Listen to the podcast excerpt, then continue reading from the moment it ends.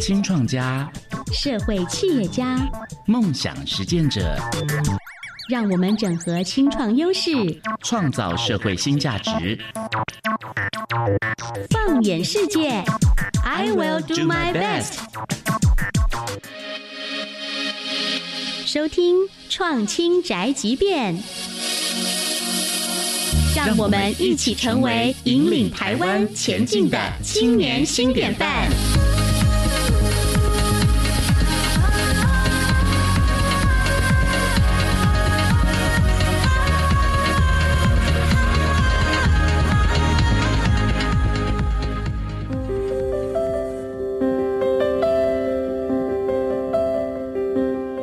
各位听众朋友，这里是国立教育广播电台创青宅急便节目，我是本集的主持人庭硕。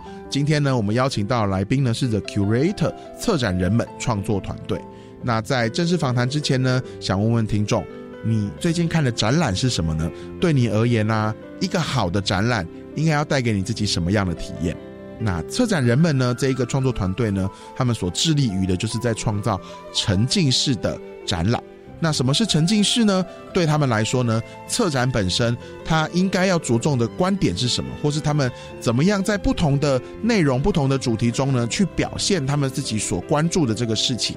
最近也把他们的目光啊瞄准了台湾的农村，他们希望说，哎，有没有可能让台湾的农村体验再往下一个不同的阶段迈进？在真的邀请到策展人们的团队朋友呢，来跟我们分享他们自己所关注的事情前呢，先来听听今天的策展人们来宾陈于安的青年一句话。青年一句话，这是新典范青年献给台湾未来发展的一句话。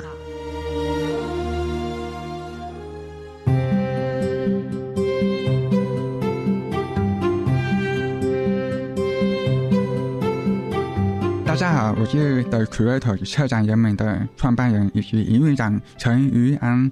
那策展人们，我们希望以好玩的方式为入口，用沉浸式的体验作为过程，让大家可以参与并且落实社会议题的参与和行动。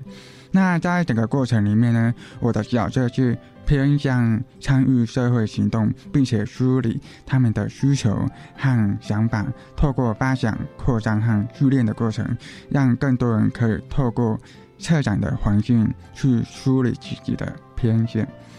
我想要跟大家分享一句话：有时候厘清自己的选择，试着离开当下的枷锁，找寻会脆弱不已的理想事物，才不会让野心熄灭。当然，没有一个环境是十全十美的。这个似乎其实是安于现状的自己。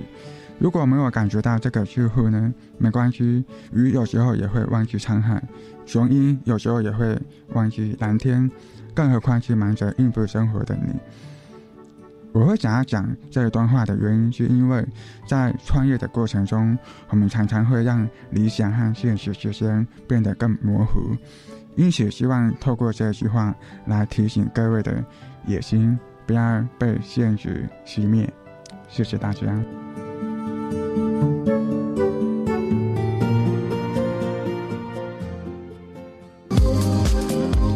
有最独特的青年创业故事，改变社会的创新思维。欢迎加入好样会客室。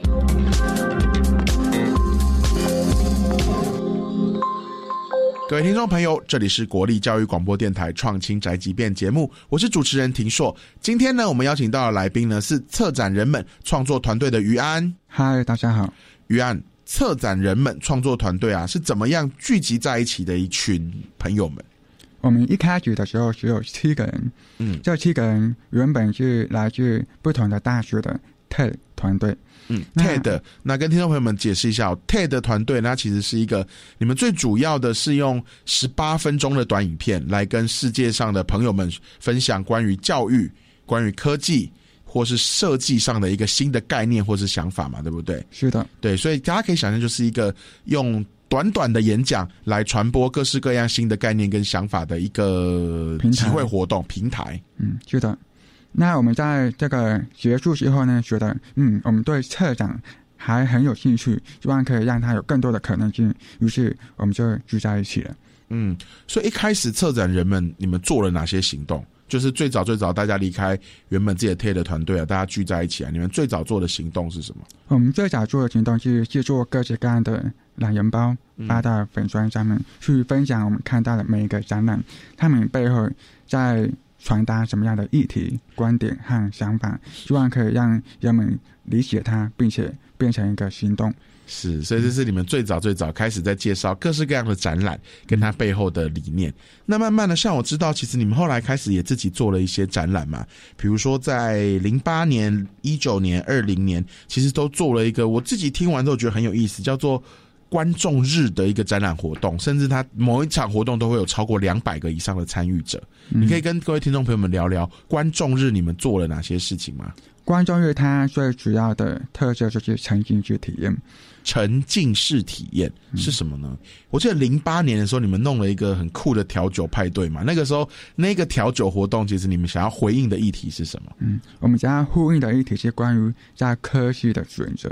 哦，有很多大学生读了，然后发现说这不是我自己要的啊，或者说跟我自己的未来的出路不知道怎么互相连接啊。哎，那你们怎么用调酒这件事情跟这个学非所用两个连在一起？因为调酒它本身就是一个沟通的媒介，可以让人们进入那个状态，更容易分享自己的想法和故事。那我们就是透过分享过程中，也可以聆听别人的想法，可以用比较舒服的氛围去理解。你讲嘛？你们说沉浸式体验，你可以让听众朋友们去理解一下，说，哎，你们做了一个什么样的空间？大家到里面之后会进行哪些事情？嗯，我们就是很简单。直接安排各式各样的容器，各式各样的容器代表那个科室。举例而言，建筑系，对，我们直接是同学的模型，用模型来装酒，是。那或者是说化学系的试管，哦，用试管，嗯，就酒量比较不好的可以去喝化学系的，因为那个量比较没有那么多。类似这样的活动，我知道所有你们自己做的车展，其实会非常重视。诶，观众的回馈嘛，或是观众怎么样参与在里面？像你们一八年那个时候的调酒活动啊，记得你们后面下面是不是还有一个小派对？对，就是大家互相聊天。你记得那时候在交流的过程中，有没有一些印象比较深的故事啊，或是那个时候来认识的人？嗯，印象比较深刻的故事就是有一个人，他原本想要读建筑系，哇。建筑系很累呢，都没困呢。我后来才知道原来这么累。对，建筑系不用睡觉哎。嗯，那后来他就是在选填科学之前放弃了。为什么？因为他那个时候有去报名那个校园景观的证照课程。校园景观的证照课程。对，然后他发现，嗯，原来校园景观已经这么累了，更何况是建筑系。哦。嗯，所以呢，他就放弃了。然后后来呢，他就来到学校读法律系。等一下，法律系好像也没有在睡觉的。哎，可是建筑跟法律应该是完全不同的科别吧？一个是自然类组的，一个是文组的。对，那他就是发现说，哎，建筑系它比较 focus 在创作，是，嗯，可是法律系它比较照本宣科一点。对，法律系重点是你要理解那一个已经有千千万万人一起建构起来的体系，然后你要怎么参与在里面互动。对，所以呢，读过法律系很可怕。所以他就在里面的那个挣扎，那时候是跟你聊的比较多的。就他在那一场挑选派对中分享的那个选择科技站的失落感，是嗯，那但是他后来也解脱了。那他怎么解脱的？他怎么解脱？无非就是把它看开一点，是因为很多时候没没办法后悔那个选择。就算你后悔了，你回到过去，你还是会做一样的选择，因为你就是这样的人。哎，我觉得这句话很可怕。就是有时候我们真的后悔了，可是即便我我最近在看一个 Netflix 的美剧，然后里面就有提到这件事，就是说好像就是里面的男主角为了要选举，然后就跟他自己的太太闹翻，然后太太就非常生气，他就说：“如果我再给你一个机会，你还是会这样做吗？”然后那先生就说：“Yes, I'm that man。”就是说我就是那样的人。所以我觉得有时候其实就像你讲，其实我们没有后悔，而是说我们永远就是。有那一条不会走的路，对我觉得这个是你那个调酒展，这样我们聊完之后，我觉得非常非常印象深刻的事。我们先听段音乐，等等回来，请于安再继续跟我们聊聊策展人们所做过的一些有趣的沉浸式专案。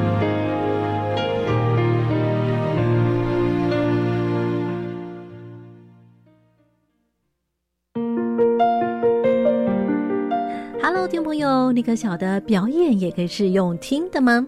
你可以透过广播眼前导聆，进入到一个沉浸感世界。不管是未来演出或精彩回顾，世界艺术可以尽收在你的耳朵里。来锁定每周四周五晚间七点零五分，世界梦想表演厅。我是主持人端端，也欢迎搜寻 FB 端端主持人。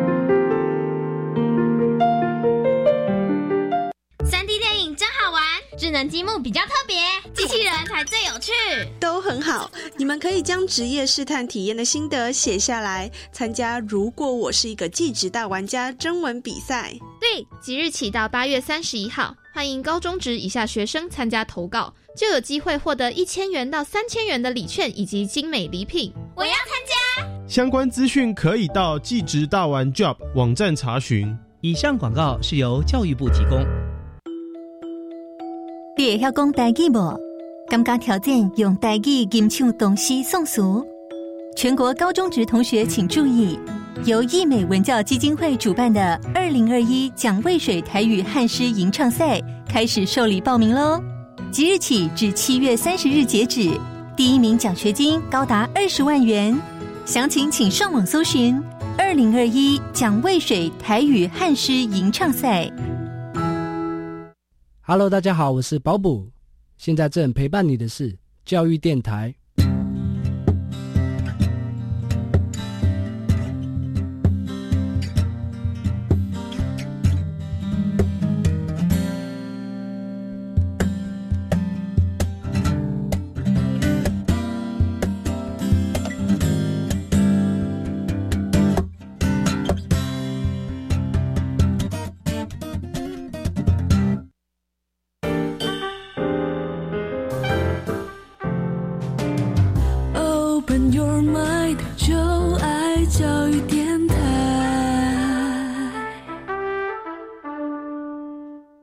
各位听众朋友，欢迎回到《创新宅急便》节目，我是主持人庭硕。今天我们邀请到的是策展人们创作团队的于安。于安，我们刚刚聊了二零一八年，就是算是你们的出道作品嘛。第一个，你们开始在谈的事情是学用落差，跟自己作为学生或者自己是周遭朋友的那种彷徨。第二年呢，你们开始更大胆，你们开始做了一个事情，是做一个展览，一样叫观众日，所有的观众他同时是里面的展览品。是的，怎么做这件事？呃，我们希望可以让观众透过参与作品的一部分的时候，去感受到看与被看的过程是很有趣的。看与被看会很有趣吗？怎么听起来听起来有点糟糕？那在二零一九年你们那一天的观众日的时候，那个观众的体验流程是什么？他一连串会经历哪些事情？呃，一连串的体验流程，一开始呢，我们在进去入口的时候，就会给他一些转换身份的仪式感。转换身份的仪式感，嗯，可以让他更容易去参与后面比较跟外面截然不同的体验。你们创造了什么仪式给他们？我们创造的仪式就是在入口前面办了一个球池，让他们回到孩子的时候。哦、那在进入球池的时候，就是会经历一个让你有个比较年轻、比较活泼的感受。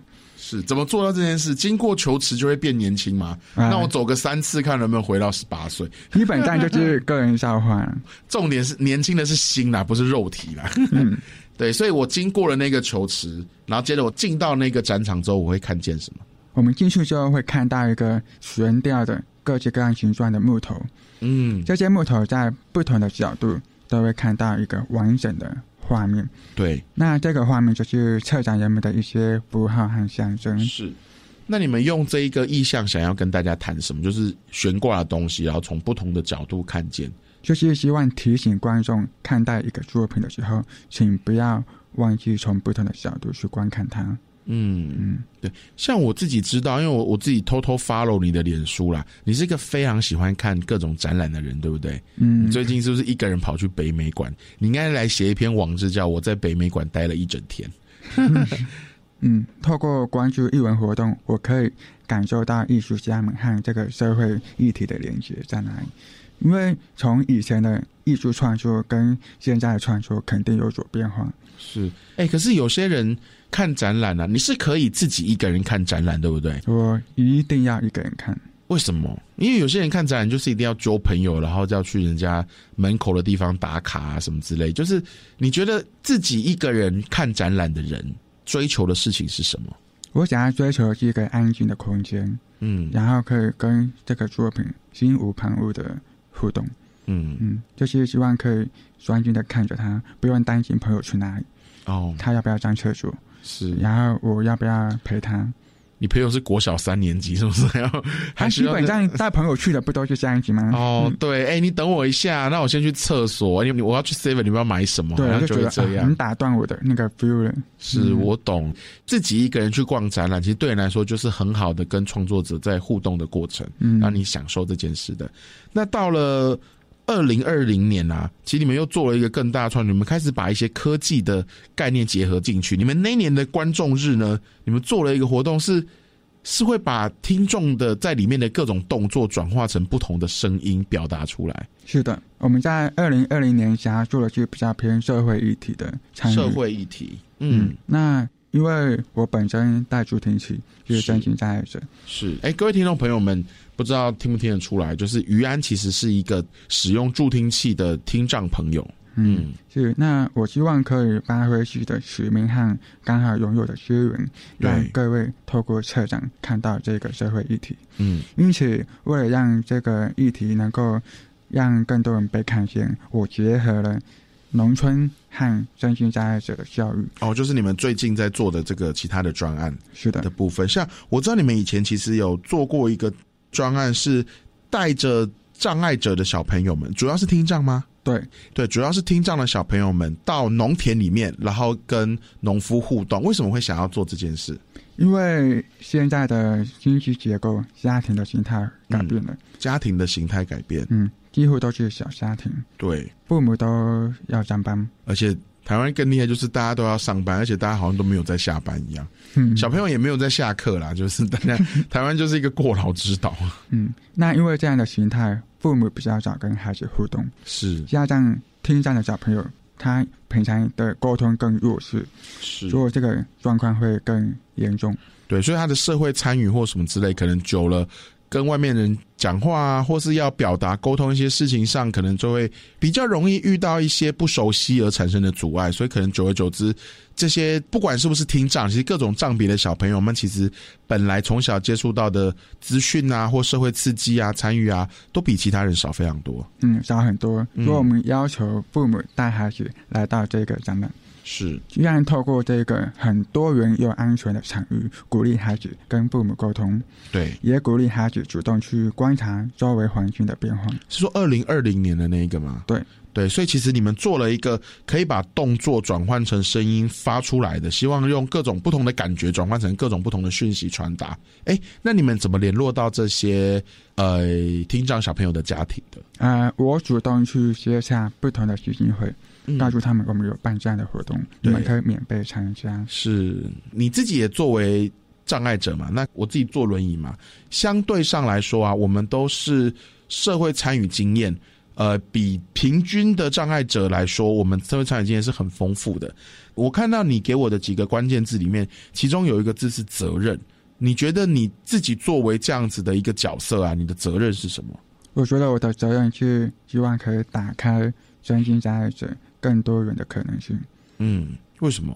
因为我觉得真心障碍者会因为生活成长过程中给自己无形中的限制。对，很多限制其实是你自己给自己的。你说这些限制是自己给自己的？对，嗯，就像我听不到，对我还是可以在这里跟各位讲话。嗯嗯，那就算我可能讲话的不够清楚，但我还是可以勇敢。不是不是一般听人所使用的语调啊，或什么之类，可是其实并不一定那么严重的妨碍我们彼此的沟通。嗯，对。那可是我就是很好奇，就说其实因为你们呃策展人们最重要，其实你们在谈的事情是沉浸式体验。那你们之前有做带障碍者的小朋友到农田里面的这个活动啊，你们是怎么样把五种感官的这种沉浸式体验带入到活动设计里面？你们怎么做？OK，很好，因为我本身读特教系。哦，你是读特教的，是的，是、嗯。那我们特教专业的人很清楚，每一位特殊小朋友，他们会用其他感官来补偿弱势的缺陷。是，就有一个叫代偿作用嘛，对不对？代偿作用当你有某一个感官可能相对来说获得的资讯比较少，可是你可能就会同步的放大其他的感官，比如说就是我们在讲的什么，诶、视障者的朋友，他可能用听的就可以辨别说东西的远近啊，嗯然后那个车子离他还有多远啊，就是类似这样的概念嘛。是的，对，所以那你自己怎么样把这样的这种代偿作用的这样的理论，或是这样的现象，把它带入到你们那个农田体验里？我们用沉浸式的方法，让小朋友去玩一场童话故事，童话故事就是《哦，爱丽丝梦游仙境》，是让它变成其中一个不同的人物。是，你们怎么做？小朋友可以玩到什么？我们一开始就是会演一场戏，然后让小朋友们成为我们的演员，一起去探索这个农场。是那我们就是在沿途中去吃各式各样的东西，就跟爱丽丝本人一样，会乱吃乱喝。对，嗯，当然了，他们有设计好了，不会真的让小朋友乱吃乱喝。什么 是他是乱吃我们指定的东西？对对对，我们会让他吃指定的东西，吃其实就是一个味觉的感受嘛，呀对不对？一种资讯。然后透过吃这个路边的芭拉叶，那个芭拉叶吃起来有那个哎，各位爸妈，赶快把小孩带开了，他居然让小孩吃芭乐叶 啊！其实芭乐叶也有人煮茶来吃啊，就是说对小朋友来说，可能哦都是绿油油的一片啊，可是当他放到嘴巴里面之后，他突然巨大说，哎，怎么会有芭乐的味道？是的，我对们会直接问他说：“你们猜猜看是什么水果嗯，？”让他们去主动思考。对，然后去刺激他说，哦，原来这样的东西可以连接到我其他的经验，这样子。嗯，就是希望可以让这些小朋友主动连接生活经验。那到后面就是让他和父母一起下田玩，对，因为很多时候父母也要下田嘛？天哪，我累了要，我一到我都在上班，我六日还要下。父母比小孩还兴奋哦。真的假的？对，你们哪来找到那么多还没有被老板就是累死的父母？他们需要解脱。哦，是，对，这样就小朋友都在旁边不敢下去。哦，你看这个妈妈说土啊，你在干嘛？赶快啊下来！哦，很很有趣耶。所以，哎、你刚刚前面提到说，哎、第一个比如说味觉嘛，你们用芭乐叶，那还有做哪些事情？比如说，像我知道你们是做沉浸体验的团队，不可能只是让小朋友摸土而已嘛，可能对你们还有其他的事情，你们做了哪些细致的设计？我们会直接让小朋友们赤手空拳的下田挖陷阱，嗯来引诱挖陷阱，引诱父母掉下去。没那么大，哦，好，就是引诱一些嗯没看过的昆虫。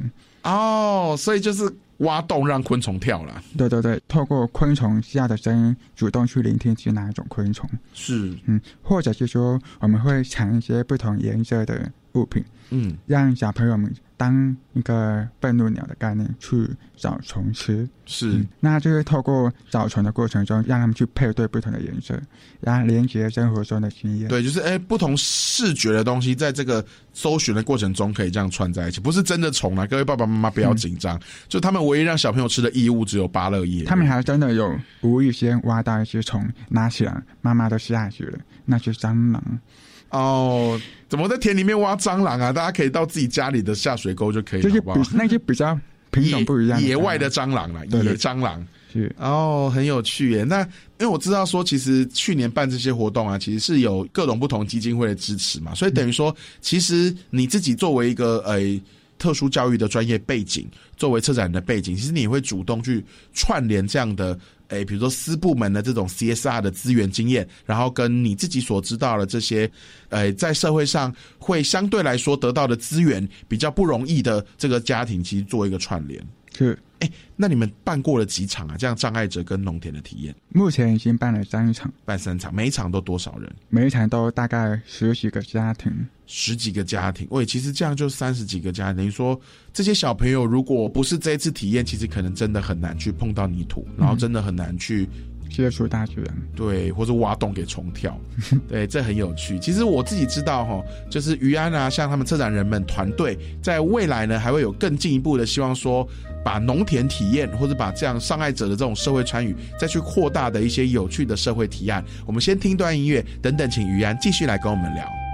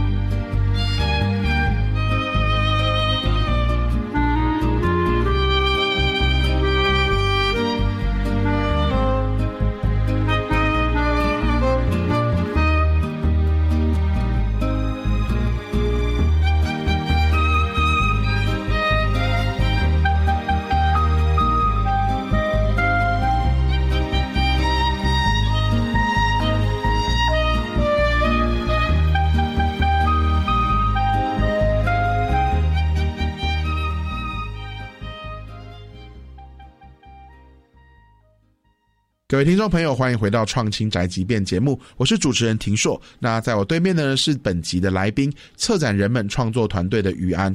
嗨，大家好。于安，刚刚我们谈完说，其实你自己做了一些跟社会参与有关的一个专案嘛。其实知道你接下来还会想要再把它继续发展，是因为你看到了台湾在农村体验上，其实你发现了一些有趣的现象。嗯，这个有趣的现象就是目前。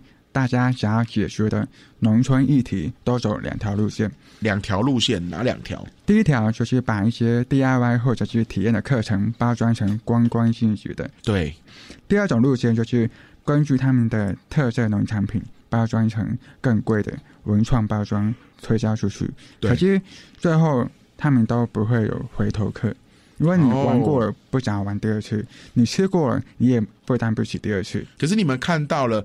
观光体验上，是不是其实用你们自己沉浸式专业在看的过程中，是可以做的更不一样的？是的，希望可以做的更深入。是，那你们打算怎么做？因为我自己知道说，你们希望说，是不是有一些什么样的机会是可以协助各地的农友去深化他们的体验？呃，首先呢，我们会尽量找青年农夫。为什么是青年农夫？因为我们比较好沟通。是，嗯，然后比较能够接受新的观念。是的，嗯，那再加上青年农夫，通常他们比较走的路线是有机，然后观光路线。哦，友善家园啊，或者是他友善土地啊，可能对于直接要让一般人进到田里面，大家的心理负担啊，或者成本什么也都会，就是这种健康上的疑虑都会比较低。嗯，他们都是比较新学化的路线，更容易参与。是，那你们在前期，像你自己是专业的策展团队嘛？那当你们准备要投入到一个专案的时候，你们自己的方法论是什么？呃，我们的方法论其实也没有很明确的方法论，对，因为我们一开始一定是先去当地观察、去访谈，然后去了解他们背后的需求，嗯，然后再看有哪些切入点就可以达到我们想要说的目标。是，找到这个可能性之后的第二步去盘点。周围的利害关系人，嗯，让这些利害关系人可以有一些切入点，一起合作，嗯，共创多赢的局面。是，其实找到那个利害关系人，真的是在做各式各样的企划的时候非常重要的一件事。嗯，是的，嗯，你要有那个足够的支持力量，让你任何的改变也才比较容易推进。嗯，就是借由。各种利害关系人的资源，可以了解有哪些材料是我们可以用的，是，然后再进一步发展活动计划，提出解决方案。嗯，像我自己知道，于安你啊，作为一个听障者的身份，你在投入这样的一个策展的行动里面，其实你非常关注的是障碍者的社会参与这件事情，你觉得是为什么？呃，首先呢，我会喜欢策展的原因，是因为它是一个鼓励创造的场域。它是一个鼓励创造的场域。嗯，那透过创造的过程中，我发现我身边的真心在的朋友，他们可能比较缺乏创造的动力。哎，我想问哦，你觉得障碍者啊是被鼓励创造东西的吗？他们本人可以主动创造的。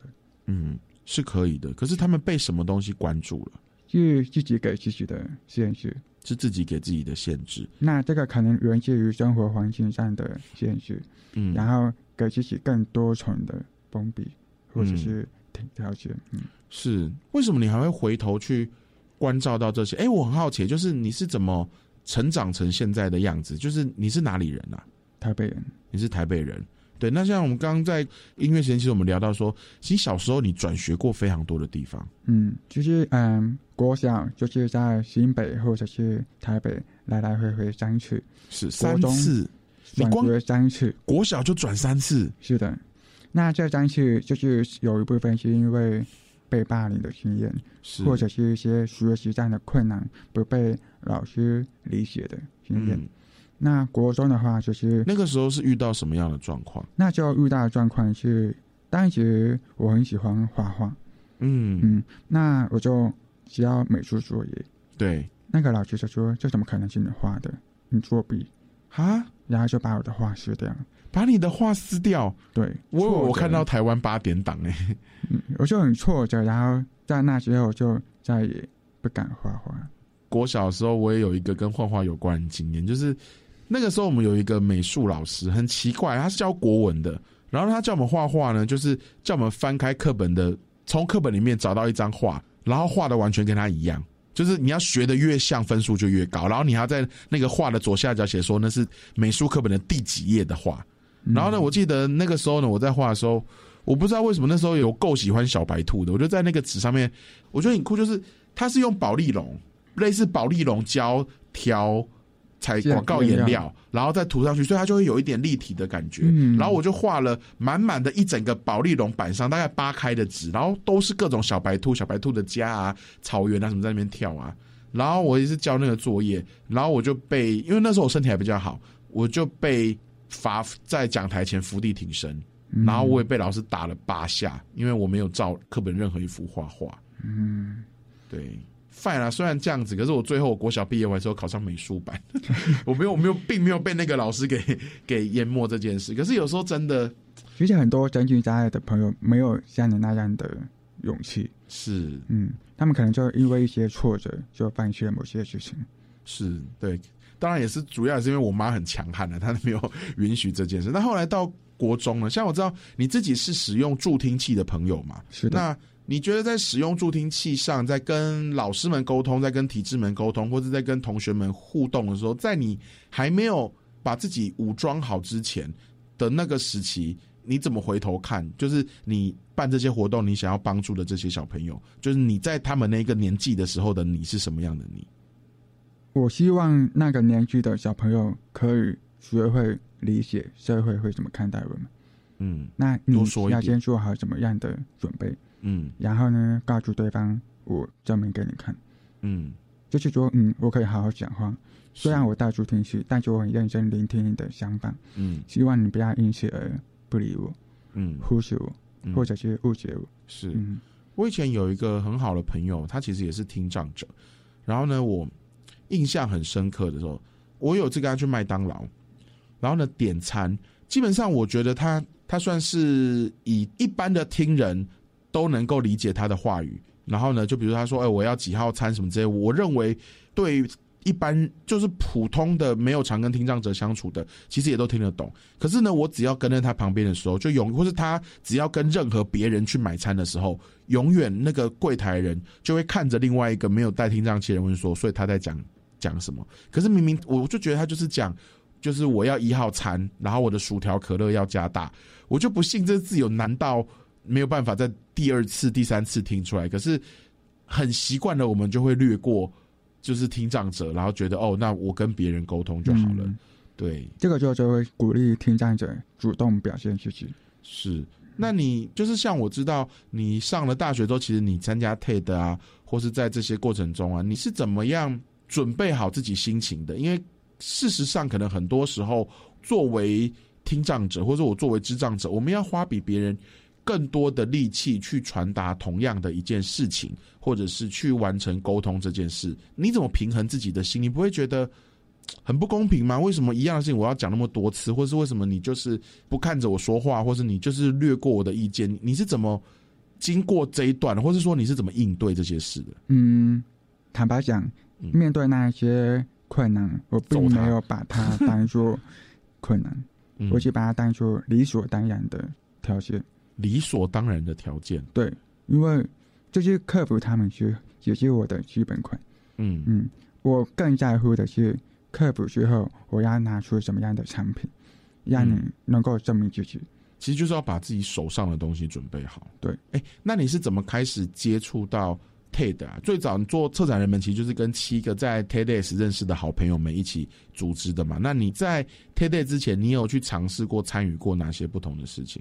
呃，以大学阶段来看，是大一的时候，我有去投联华店的学习，嗯嗯，那我就是有上。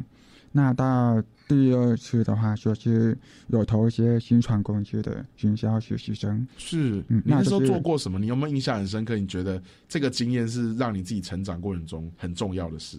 最深刻的就是我有接到国外新创团队。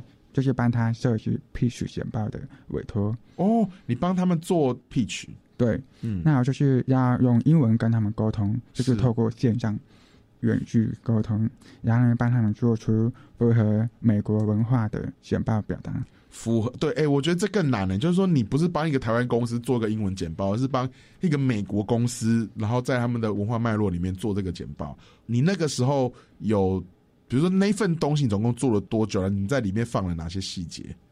放了哪些细节？因为我从小的个人经验就是会比较多同理心，对就是不断的去揣摩对方会怎么看自己。不断的去揣摩对方怎么看自己。嗯，那我就是把这个经验应用在简报里面，是评审投资人嗯他会怎么看这一份简报，嗯，那我就把它用在里面。其实这也就是跟你的特教的专业背景有关吗？呃，也可以这样解说。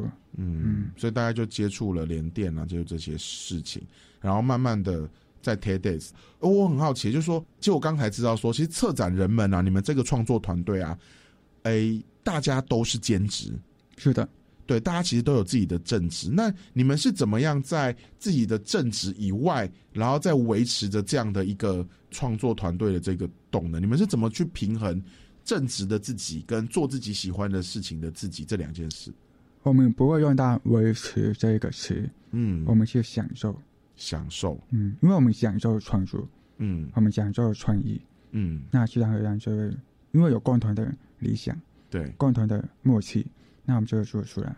嗯。嗯，对，今天很开心哦，就是呃，创新宅急便呢能够邀请到策展人们创作团队的余安来跟我们分享说，哎，策展人们他们在从二零一七年组成起来，一直到现在他们所做过各式各样有趣的事情，然后未来呢准备发展的把这样子沉浸式体验、无感体验这样的呃概念去融入到台湾的这样的一个农村观光未来的一个发展专案，然后也跟于安自己聊到说啊自己的成长历程，然后在这个转变的过程中，那也祝福各位听众朋友们能够像于安所讲的，呃，去好好享受能够创造的过程，去享受自己各式各样不同面向的自己跟生活。那我是这集的主持人庭硕，每个礼拜二的五点二十到六点，别忘了锁定国立教育广播电台《创新宅急便》节目，带你去看见台湾当代的青年朋友们怎么透过自己的创新行动，回应他们所关心的社会变迁。我们下回空中见喽，拜拜，拜拜。